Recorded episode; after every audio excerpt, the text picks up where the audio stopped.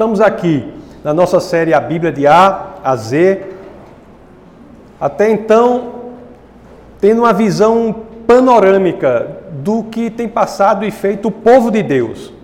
Nós vimos no último domingo que foi ali quando Josué reuniu seu povo para aquela grande conferência nacional para dizer para o povo assim que agora vocês vão experimentar a prosperidade e, portanto, cuidado, porque com ela podem vir o abandono do Senhor.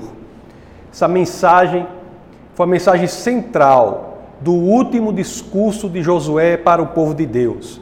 Foi a mensagem de dizer assim: vocês vão habitar em casas que já foram construídas, vão comer daquilo que já está plantado, vocês vão viver bem, mas isso traz um grande perigo. Cuidado na prosperidade, você pode abandonar o Senhor. E de fato, essa mensagem de Josué para o povo deu certo. Aquela geração, a primeira geração em Canaã, que tinha crescido no deserto e parte dela tinha nascido no deserto. Tinha experimentado a dificuldade do deserto, apesar de que nunca tinha sentido o abandono de Deus. Ela sabia que em Canaã, embora fosse vivenciar a prosperidade que estava ali, naquela terra, ela não iria abandonar o Senhor. Aquela geração que tinha visto e colecionado vitórias, tinha visto o povo de Deus, sob a liderança de Josué, colecionar vitórias. Mas mesmo assim, a mensagem foi: não abandone o Senhor. Aí veio a segunda geração, a geração que havia nascido na prosperidade. Esta geração, a Bíblia diz uma coisa incrível: foi o que vimos, foi a primeira vez na história do povo de Deus que as Escrituras dizem que estão lidando com uma geração que não conhece o Senhor. Nós vimos no livro de Números que nós tínhamos uma geração que não obedeceu ao Senhor. Ela conhecia o Senhor, mas não obedeceu ao Senhor. Ela desperdiçou a grande oportunidade de ir para a terra prometida e para que se mantivesse na zona de conforto, ela preferiu não sair do deserto. Agora no momento que vimos no domingo passado, é a primeira vez na história da geração do povo de Deus que há uma geração do povo de Deus que não conhece a Deus. Isso causa um problema incrível. Nós temos o livro de Juízes, que narra exatamente este momento do povo que não conhece ao Senhor, se volta para a idolatria, vê-se em grande problema e aí clama a Deus por uma solução. Deus manda um, um juiz que é um líder militar mais do que um magistrado. O juiz resgata aquele povo do problema. Quando o povo está bem, volta a idolatria de novo e o problema continua novamente. Agora, no livro que sobre o qual iremos falar hoje, que é o livro de Ruth, é como se nós estivéssemos com um microscópio na época do livro de Juízes. E o livro de Ruth traz uma história específica que passa nesta época. É muito interessante. Eu, quando era menino, eu tinha um livro, eu, ainda, eu acho que ainda tenho, eu vou até procurar esse livro, deve estar em algum lugar. Esse livro só tinha uma palavra, que era na capa dele, tinha assim, a palavra chamava Zoom. Aí você abria assim, era uma imagem. Aí você abria outra página, era ela, aquela, aquela imagem, era aquela imagem mais aproximada. Aí a outra página, a mesma coisa. Aí aproximando, aproximando, aproximando entendeu? Aí até que vi uma, uma figura, aí, aí a outra imagem já era aquela figura, aí a gente ia aproximando, aproximando, ia dando zoom, zoom, zoom, zoom. É exatamente isso que o livro de Ruth faz em relação ao livro de Juízes. Nós temos aqui um olhar microscópico sobre uma história que se passa naquela época. Época que é decorrente de uma opção do povo de idolatria, como eu disse para vocês, e é uma época, portanto, que gera muita violência, violência de bandos, violência contra mulheres, uma época de total relativismo. É muito parecido com hoje em dia, inclusive. As pessoas faziam aquilo que achavam correto. As pessoas faziam o que achava certo. O valor do que era certo e errado parecia não mais provir de Deus, mas sim dos seus próprios quereres, das suas próprias vontades, dos seus próprios desejos. Então é neste ambiente que nós temos aqui uma história que ao final do nosso bate-papo de hoje nós vamos ver entender por que, que essa história está no, na Bíblia. Por que, que nós temos um livro, por que, que um dos 66 livros da Bíblia, ou um dos 39 livros do Antigo Testamento, se chama Ruth? Por que, que Ruth é alçada à posição de ter um livro com o nome dela? Vocês vão entender, é, este, isso é muito interessante no livro de Ruth, mas eu tenho que falar sobre o livro de Ruth. E vamos entender, quando nós formos ver a história do livro de Ruth, nós vamos extrair alguns princípios que são muito importantes na vida cristã, que nós extraímos de maneira muito interessante desse livro. Para começar a história, para que nós possamos entender a história, eu quero que vocês imaginem uma situação. Uma situação de um pai com um pai de dois filhos, com a esposa, numa situação que ele não tem dinheiro nem para pagar a comida dos filhos.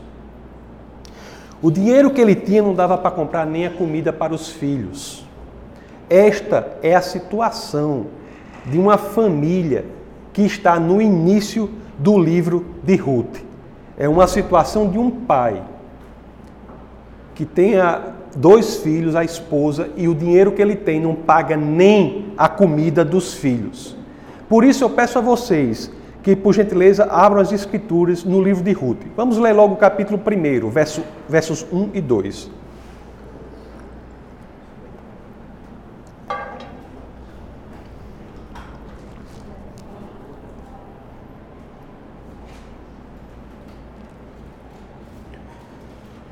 Ruth é um livro pequenininho, vocês, espero que a partir de hoje vocês releiam com outro olhar e os que não leram fiquem motivados a ler essa, esse livro que, além de outras coisas, conta uma grande história de amor.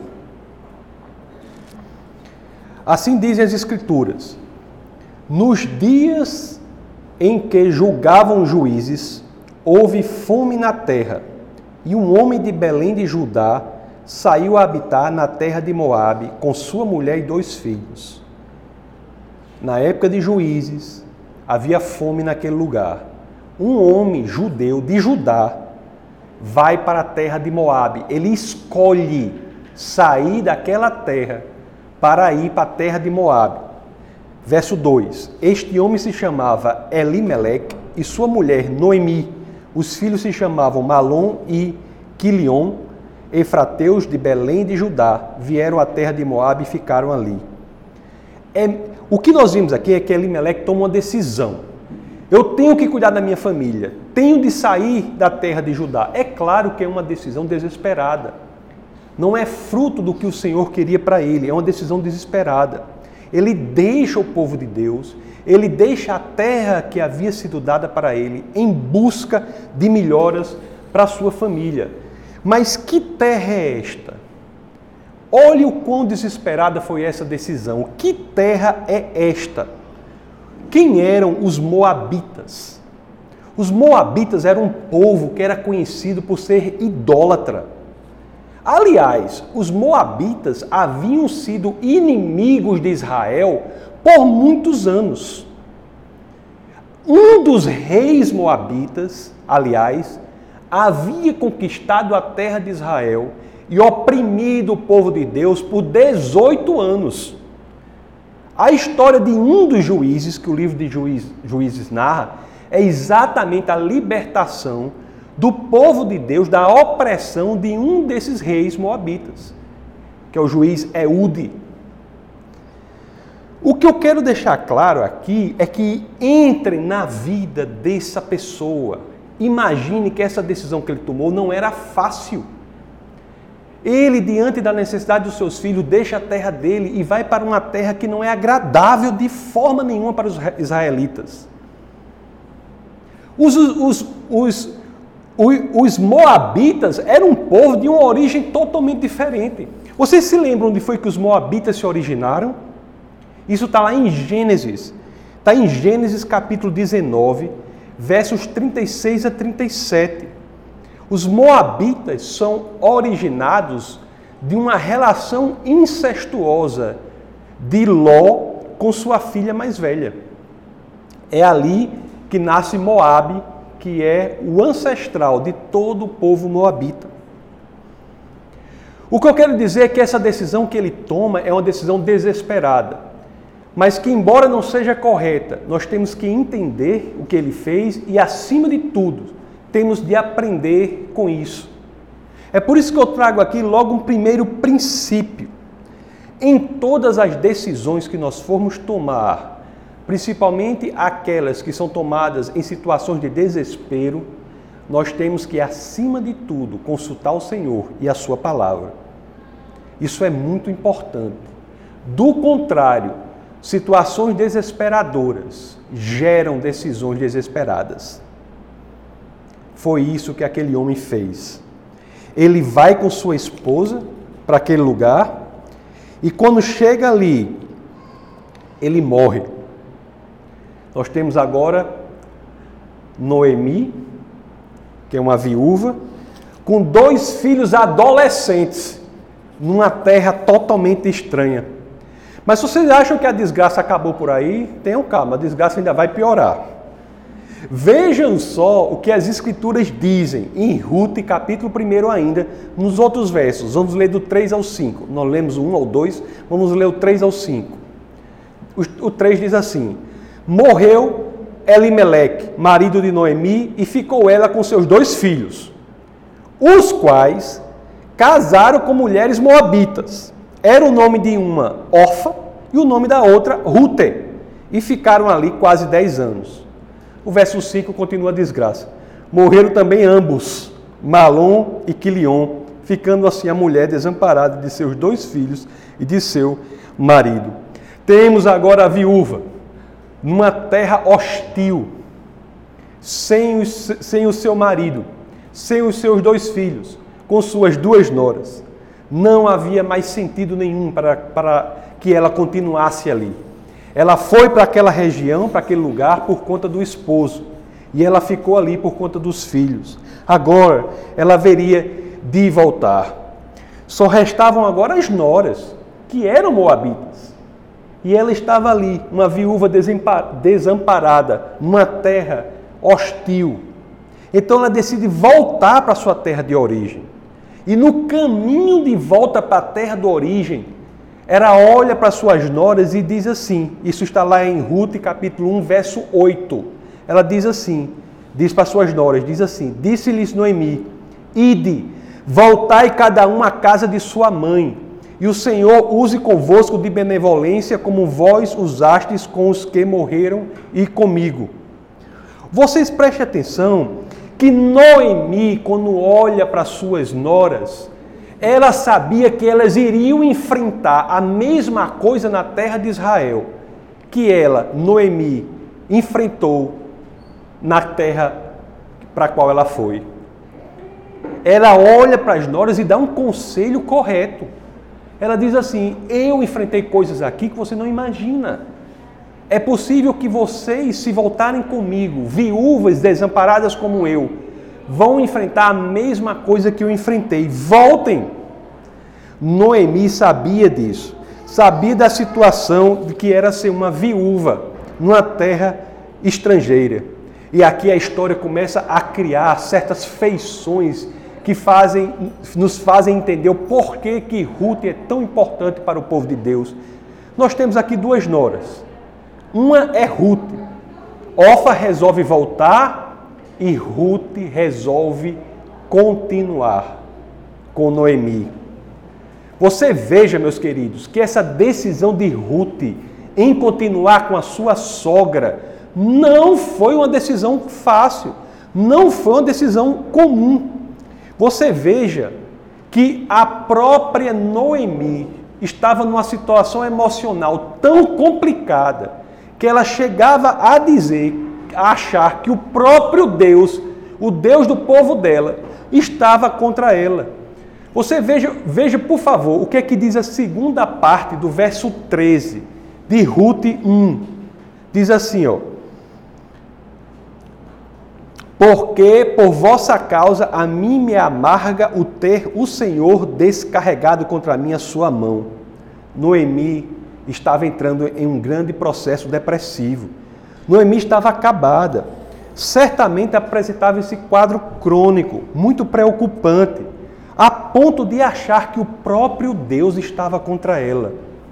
Olhe que essa situação de Noemi, que Ruth escolhe segui-la. Eu estou dizendo isso para que vocês entendam que a opção de Ruth em seguir a sua sogra foi uma opção de seguir alguém que estava num, num estado muito difícil. Você olhe que, se você for olhar Ruth capítulo 1 ainda, o verso 18 ao 20, você vai ver que aquele problema emocional era tão forte que estava afetando até fisicamente ela. Olhe só o que dizem as Escrituras. Vendo, pois, Noemi que de todo estava resolvida a acompanhá-la, deixou de insistir com ela. Noemi deixou de insistir com Ruth, porque Ruth estava decidida a acompanhá-la. Aí, verso 19: Então ambas se foram até que chegaram a Belém. Sucedeu o que? Ao chegarem ali, toda a cidade se comoveu por causa delas. E as mulheres diziam: Não é esta Noemi? Olhe que observação inconveniente. Chegou a, a mulher lá, ela nem era reconhecida pelo estado de terrível que fisicamente apresentava em decorrência do estado emocional grave. Meus queridos, a questão emocional de Ruth era tão terrível, tão terrível, que ela faz uma afirmação que deixa isso claro. Se você for olhar Ruth, capítulo 1 ainda, verso 20, olhe só o que ela fala, exteriorizando a sua própria situação emocional. Quando assim ela diz, assim dizem as Escrituras. Porém, é, ela lhes dizia: Não me chameis Noemi, chamai-me Mara, porque grande amargura me tem dado o Todo-Poderoso. Mara, em hebraico, quer dizer amargura. Meus queridos, se, se algum escritor fosse imitar o estilo de Shakespeare, dizia assim: Noemi, teu nome é amargura, né? diria: Noemi, teu nome é amargura. É isso que ela diz de si mesma. Foi essa pessoa, este quadro que eu estou mostrando aqui, que as Escrituras trazem. É esta pessoa, uma viúva, desamparada, depressiva, totalmente desgastada, amargurada. Foi essa pessoa que Ruth escolhe seguir. Foi essa pessoa que Ruth escolhe seguir. E aqui nós temos uma talvez as mais belas palavras de compromisso já proferidas por alguém. As mais belas palavras de compromisso já proferidas por alguém. É a que Ruth diz. Está lá no capítulo 1, versos 16 e 17. Olha só que coisa linda que Ruth diz para essa pessoa que eu já falei, diz para Noemi, e eu já disse a vocês como é que Noemi estava. Para essa pessoa, daquela forma, que não tinha nada a oferecer, olhe só o que Ruth diz. Assim dizem as Escrituras. Disse, porém, Ruth: Não me instes para que te deixe e me obrigue a não seguir-te, porque aonde quer que fores, irei eu e onde quer que pousares, ali pousarei eu. O teu povo é o meu povo, e o teu Deus é o meu Deus. Onde quer que morreres, morrerei eu, e aí serei sepultada. Faça-me o Senhor o que bem lhe aprouver, se outra coisa que não deseja a morte me separar de ti. Nós temos aqui, meus queridos, talvez, eu desconheço, conjunto de palavras mais belos mais belo, conjunto de palavras mais bonito no que diz respeito ao compromisso de uma pessoa do que outra, do que essa proferida por Ruth. É por isso que, com base nisso, nós já podemos tirar o segundo princípio que as Escrituras nos dão para uma vida verdadeiramente cristã. O primeiro princípio sobre o qual eu falei para vocês é que em todas as situações devemos buscar o Senhor e Sua palavra. O segundo princípio que nós tiramos daqui é o seguinte: o verdadeiro amor o verdadeiro amor está disponível para assumir compromissos que custam alto. O verdadeiro amor está disponível para assumir compromissos que custam alto. O verdadeiro amor está pronto para pagar o preço. O amor, meus queridos, esse elemento que sobre o qual tanto falam,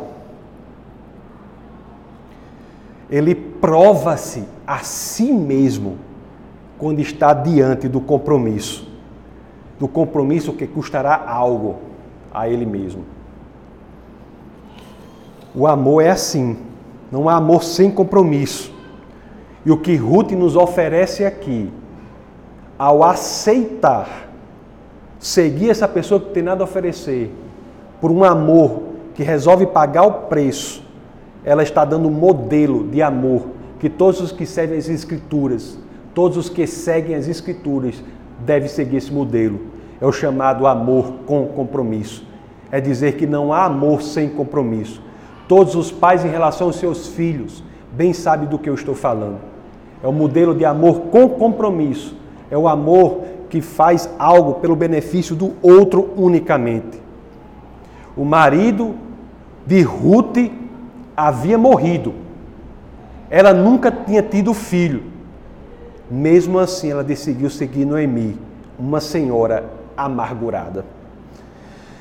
E mesmo assim, nessa situação, de não ter nada, o que ela olhou assim, meu Deus, o que foi que o Senhor fez? O que é está acontecendo comigo? Meu marido morreu, eu não tive filho. Eu vou seguir essa mulher amargurada que só faz confusão, reclama. E agora? O que, é que eu vou. Que, esse senhor, o que, é que esse senhor está fazendo comigo? Aí é que nós lemos lá, como eu disse para vocês, lá em Ruth 1,16, a segunda parte. Para esse Deus, que até o momento ela não tinha visto nada concreto, ela diz: Teu povo é o meu povo, o teu Deus é o meu Deus. Esta talvez seja a forma mais profunda, mais alta de adoração a Deus. Independentemente do que Deus tenha lhe dado, independentemente disso, você é capaz de olhar para Ele e dizer: Senhor, eu te amo, eu amo a Deus. Você é capaz de dizer: Eu amo a Deus. O seu amor a Deus é independente do que acontece com você. Por quê? Porque o verdadeiro amor, como o de Ruth, deve ser o nosso em relação a Deus. É o amor com é o comprometimento com Deus e não o comprometimento com as benesses de Deus, embora elas venham. O comprometimento, meus queridos, é com um abençoador, não com suas bênçãos, embora elas venham. Nós realmente conhecemos o que é amar a Deus, não é na prosperidade é um cristianismo infantil, um cristianismo bebê. Aquele cristianismo que coloca no centro a própria pessoa e não o Senhor. O cristianismo que enaltece o que Deus lhe dá e não quem ele é. É um cristianismo infantil, imaturo. É um cristianismo de fraldas. O verdadeiro cristianismo é aquele que diz que amamos a Deus pelo que ele é não pelo que ele nos dá materialmente. Na realidade, meus queridos, nós conhecemos o verdadeiro amor a Deus quando passamos por problemas, quando passamos por dificuldades, quando estamos passando por dificuldades, por problemas, quando vivenciamos por grande, grandes dificuldades. No meu caso foi assim. O verdadeiro comprometimento que eu tive com o Senhor foi quando, quando minha filha morreu.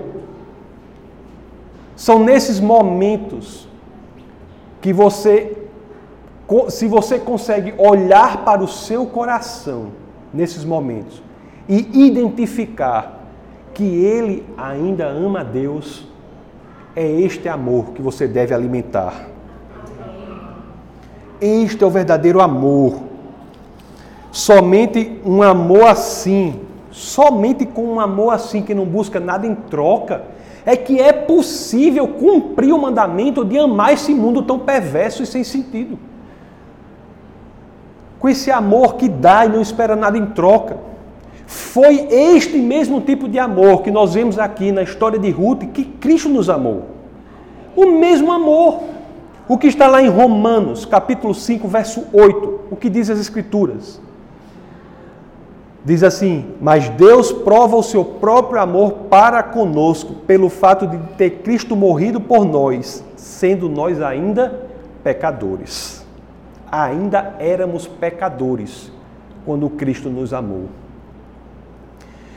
Em Israel, já chegando naquele lugar, voltando à história, Noemi descobre que não é fácil voltar à sua fazenda, a fazenda do seu esposo lá. Não é fácil. Fazia pelo menos 10 anos que a fazenda estava lá sem ninguém cultivar. Já pensou duas viúvas? Noemi já com uma certa idade ia cultivar uma fazenda. E mesmo se conseguisse cultivar aquela fazenda, como é que, como é que os frutos da fazenda dar? Ia demorar um determinado tempo, não é? Para você cultivar a terra tem um tempo do plantio, da colheita. Ia demorar um tempo. E elas precisavam comer, precisavam viver. Aí é que Ruth decidiu fazer, essa pessoa que nos traz um grande exemplo de amor, o que os mendigos fazem. Foi pegar restos de espigas no campo. É isso que nos diz Ruth 2, o capítulo 2, os versos 1 ao 3. Vamos ler aqui para vocês entenderem. Assim diz as Escrituras.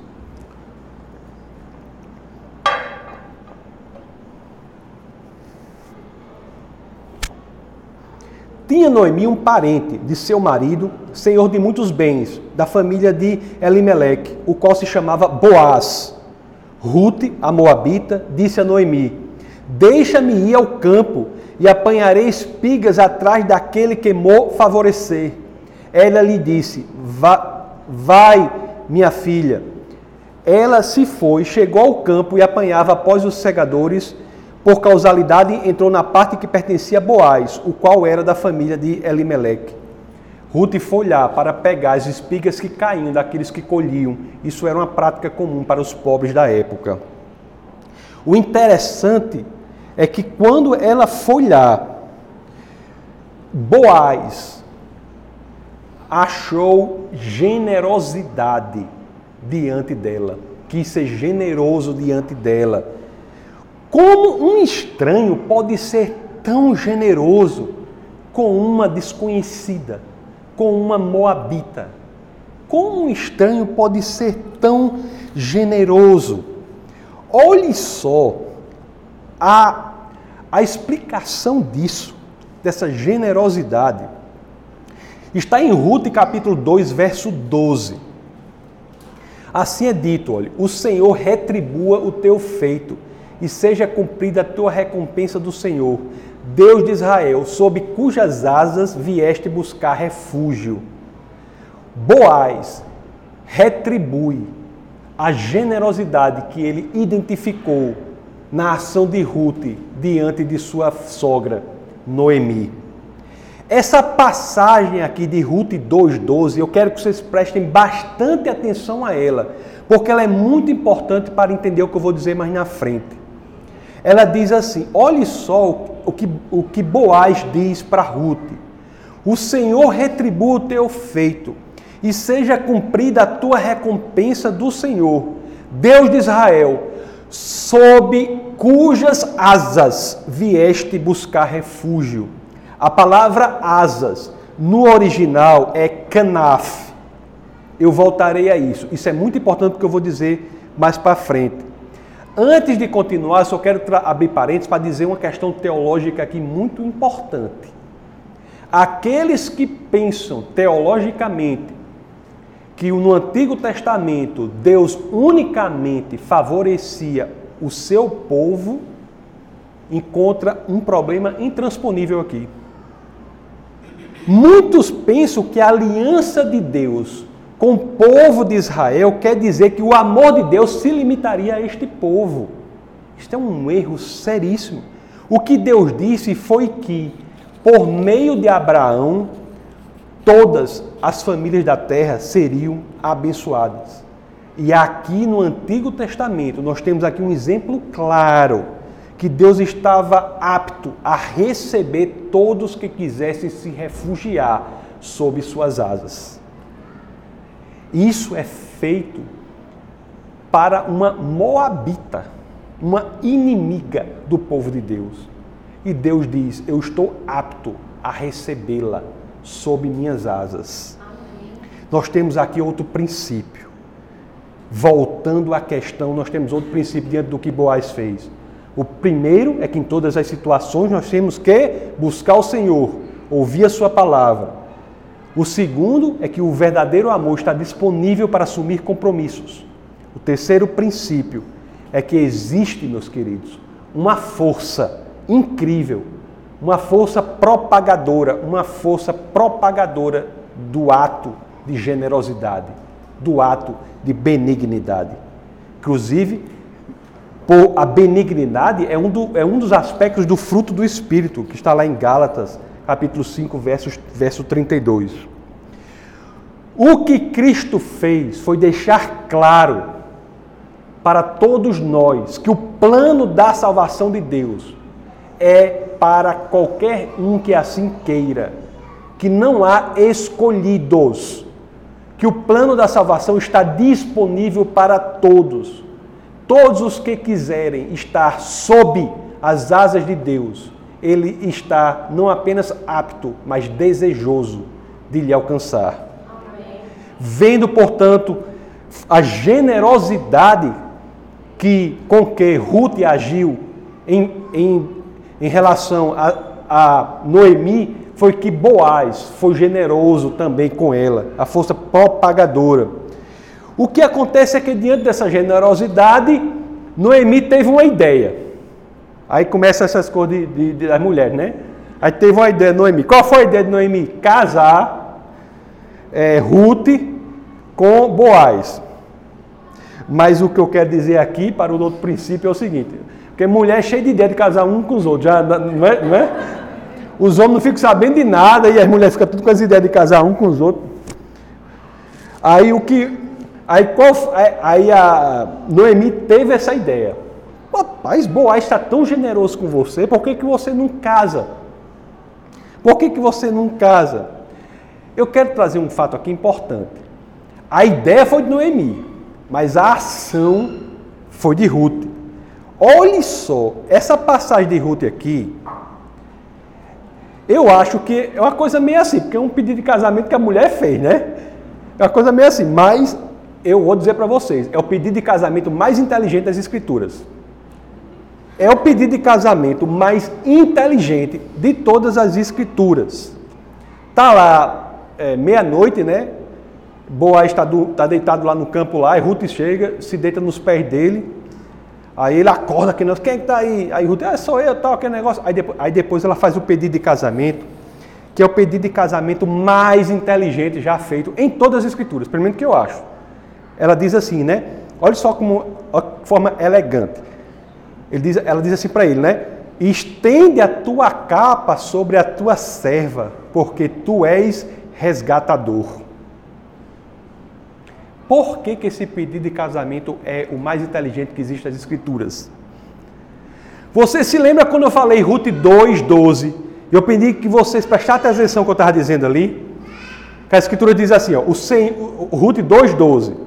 Diz assim, o, isso o que Boaz tinha dito para Ruth antes.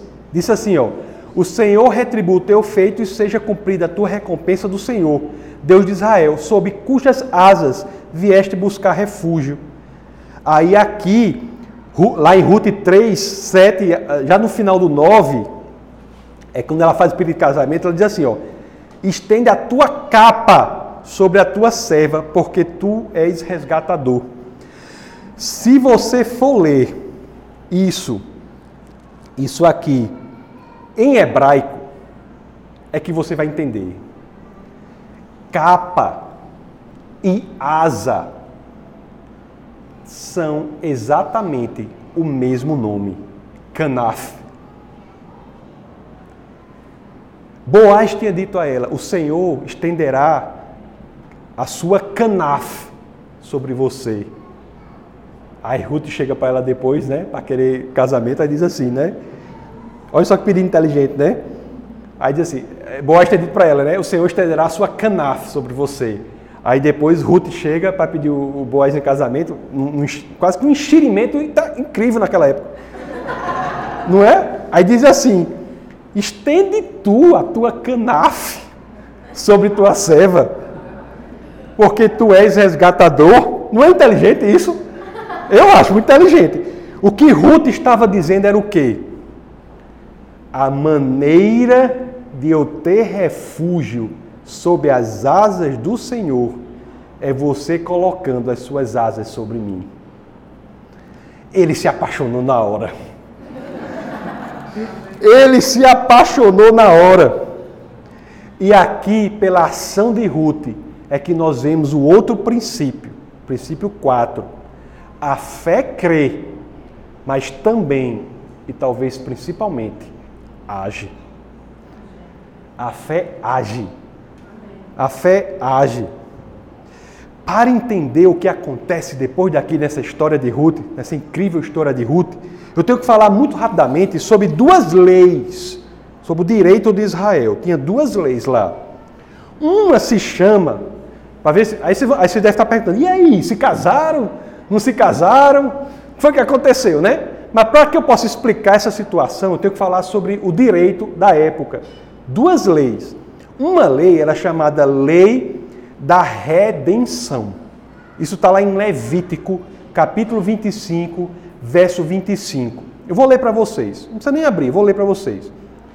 Essa lei da redenção, ou, ou se você preferir, lei do resgate, diz assim: se teu irmão empobrecer e vender alguma parte das suas possessões, então virá o seu resgatador, seu parente, e resgatará o que seu irmão vendeu. Se um parente, se alguém empobrecer, naquela época em Israel, o direito de compra era do parente mais próximo. Estão entendendo? Isso era uma lei.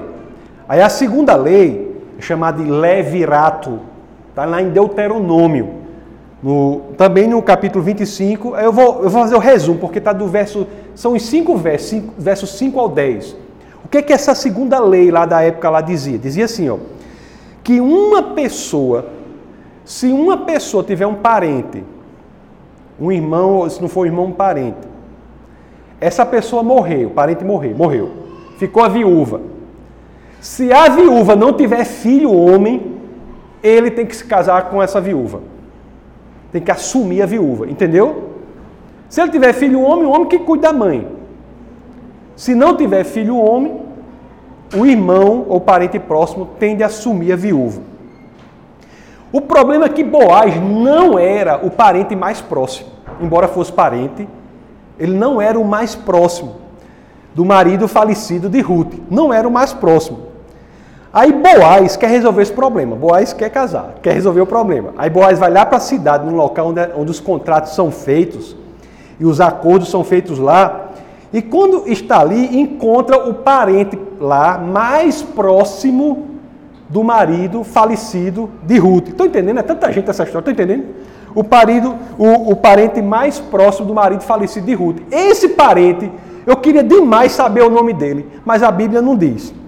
Queria saber o nome dele, a Bíblia não fala do nome desse parente, não diz.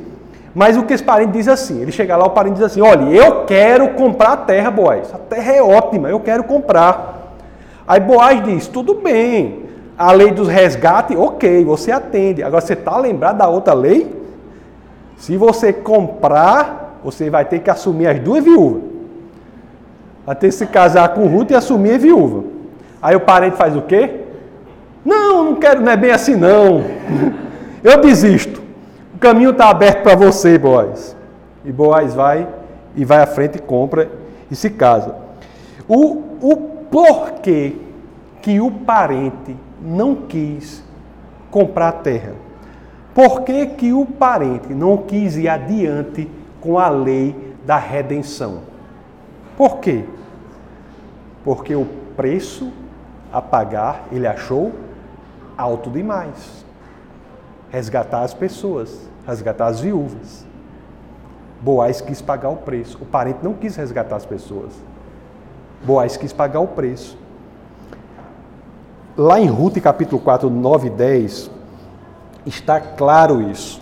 Capítulo 4, 9 ao 10, diz assim, ó. Então Boaz disse aos anciãos e a todo o povo: Sois hoje testemunhas de que comprei da mão de Noemi tudo o que pertencia a Elimeleque, a Quilion e a Malom. E também tomo por mulher Ruth, a Moabita. Já pensou? Isso, olha, porque a dimensão que a gente tem não é correta. Se você tiver a dimensão do que é um povo de Israel dizer que vai casar com a Moabita, é a mesma coisa do, da filha de Trump dizer: Eu vou casar agora, papai, com o filho de Osama Bin Laden. É a mesma coisa. É a mesma coisa. Tá vendo? Vocês têm uma ideia. Para. Aí o outro também não alopre, não, não é, pastor? Não alopre, não. que foi esposa de Malom para ao verso 10. E também tomou por mulher Ruth, a Moabita, que foi esposa de Malom para suscitar o nome deste sobre a sua herança, para que este nome não seja exterminado dentre seus irmãos e da porta da sua cidade. Disto sois hoje testemunhas. Resgatador. Isso é uma tipificação, é uma mensagem de quem, quem é que é o nosso resgatador? Cristo é o nosso resgatador. Para Deus nos resgatar e para seguir a lei, o que é que ele faz? Ele nasce como homem, se torna nosso irmão em Cristo, se torna nosso parente. Para nos resgatar, ele paga o preço do resgate. E paga caro, viu? O preço do resgate que ele paga é seu próprio sangue. Primeira de Pedro, capítulo 1, versos 18 e 19, as escrituras dizem assim: Olhe só o preço pago aqui. Dizem assim, ó. Sabendo que não foi mediante coisas corruptíveis, como prata ou ouro, que fostes resgatados do vosso fútil procedimento que vossos pais vos legaram, mas pelo precioso sangue, como de cordeiro sem defeito e sem mácula, o sangue de Cristo.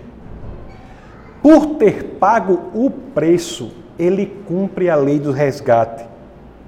E ao cumprir a segunda lei, a lei do levirato, é que ele se torna noivo da igreja e se casará com ela. Vocês já pensaram sobre isso?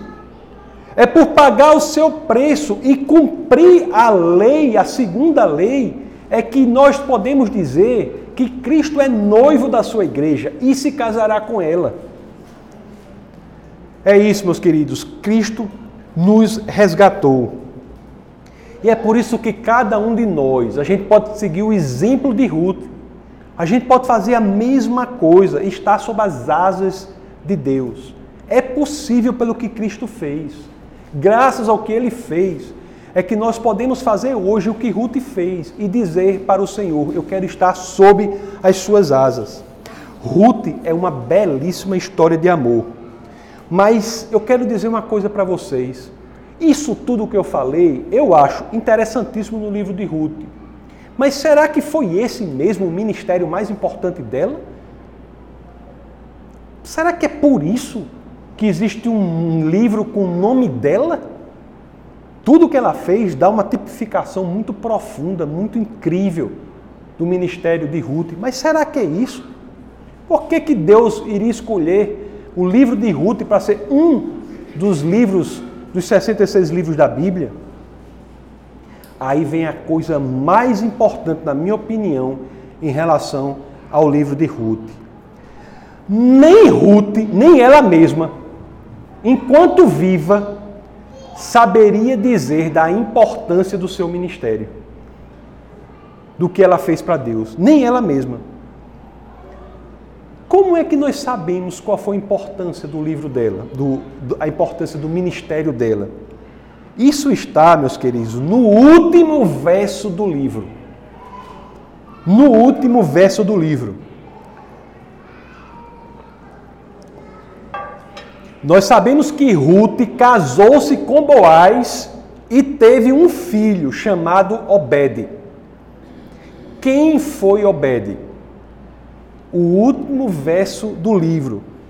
A última, que é, você pega o capítulo 42, verso 21b, a, a segunda parte do verso 21 até o verso 22. Diz assim: Boaz, olha só, isso tudinho. Ruth casa com Boaz tem um filho, Obed. Aí o último verso do livro fala, fala assim, deixa lá. Boaz gerou Obed, Obed gerou a Jessé, e Jessé gerou a Davi. Aquela moabita, enxerideira que chama, né? Aquela moabita enxerideira foi utilizada e usada por Deus para resgatar toda a humanidade, em algum momento da história, ela foi utilizada para garantir a linhagem de Davi, que mil anos depois dessa linhagem nasceria Jesus de Nazaré. Olhe só que coisa incrível. Aquela moabita resolveu crer no verdadeiro Deus e resolveu seguir uma mulher amargurada. Duas coisas que podem parecer ordinárias, mas que na calculadora de Deus podem trazer consequências inimagináveis, extraordinárias. É por isso que nós temos aqui o quinto e último princípio que eu quero falar para vocês. Princípio primeiro é: em todas as situações devemos buscar o Senhor e a Sua palavra. Cuidado, situações desesperadoras geralmente trazem decisões desesperadas. Calma, olhe para a palavra do Senhor. Olhe para as Escrituras. Busque em Deus a solução. Princípio 2. O verdadeiro amor está disponível para assumir compromissos que custam alto. Não há amor sem compromisso. Não há amor sem compromisso. O verdadeiro amor é aquele que assume compromissos e está disposto a pagar o preço. Princípio 3. Existe uma força propagadora na benignidade. Quando nós somos gentis com os demais, é muito possível que as pessoas sejam gentis conosco. Nós não sabemos a força neste mundo fragmentado que é a gentileza. Princípio 4. A fé crê, mas também e principalmente age. A fé se traduz em ação, em comportamento. Não é apenas um estado mental da crença, mas é exteriorizável na posição do homem na sua vida, no seu comportamento, no que ele faz, como ele reage. E o princípio 5 decorrente deste que eu considero o maior ministério de Noemi, o, o, o maior ministério de Ruth, que ela nem sabia qual foi. Depois que morreu, Deus contou para ela. Mas enquanto ela estava viva aqui, ela nem sabia qual foi. É o seguinte: nunca subestime o que você faz para Deus. Nunca. Se são coisas que você considera simples, da perspectiva de Deus, aquilo pode ser mais importante do que tudo o que já tem sido feito. A lógica de Deus é diferente da nossa lógica. Qualquer coisa que fazemos para Ele é igualmente importante. E se você acha que o seu trabalho para o Senhor é simples, cuidado, lembre-se do exemplo de Ruth. Da perspectiva de Deus, meus queridos, o que fazemos em obediência a Ele, em obediência ao chamado dele em nossa vida, gera indubitavelmente, de maneira clara, resultados extraordinários para o reino de Deus. Mesmo que você não consiga alcançar este resultado, e mesmo que você nunca consiga ainda nesta vida.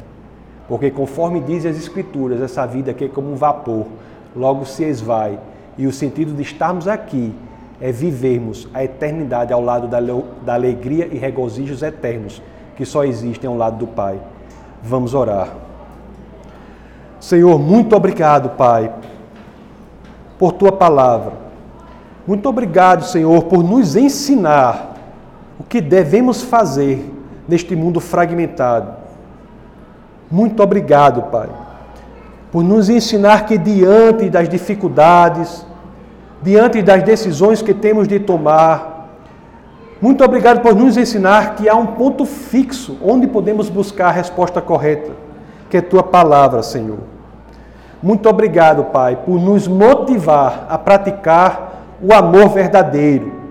Não é aquele amor que se esvai unicamente em palavras, não é aquele amor que se esvai em paixões, mas é aquele amor que está disposto a durar, que se traduz em compromisso. É aquele amor, Senhor, que diz ao outro que a sua ação é em benefício dele, independentemente do que você possa receber em troca. Muito obrigado, Pai.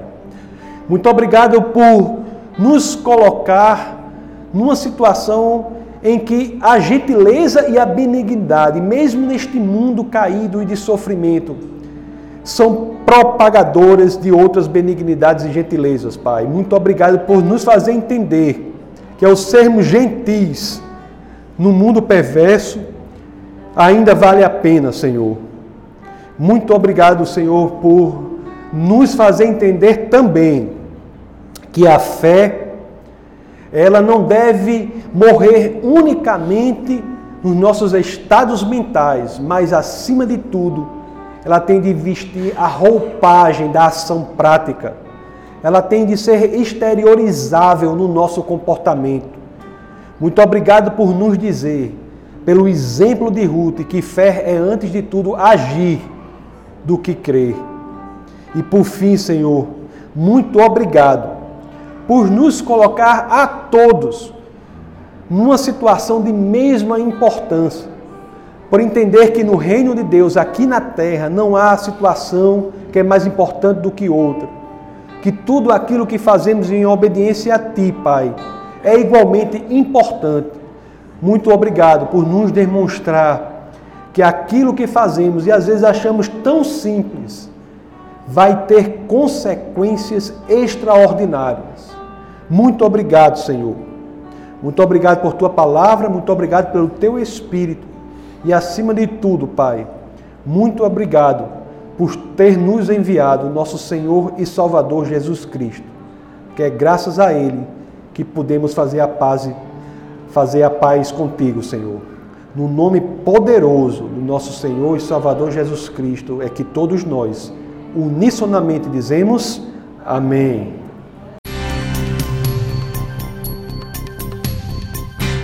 Essa foi uma produção do Ministério Internacional Defesa da Fé, um ministério comprometido em amar as pessoas, abraçar a verdade e glorificar a Deus. Para saber mais sobre o que fazemos, acesse defesadafé.org.